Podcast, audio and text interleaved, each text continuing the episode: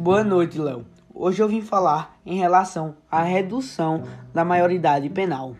Desde que uma pessoa com 16 anos já possui discernimento para votar, ela também possui discernimento para assumir e se responsabilizar dos seus atos.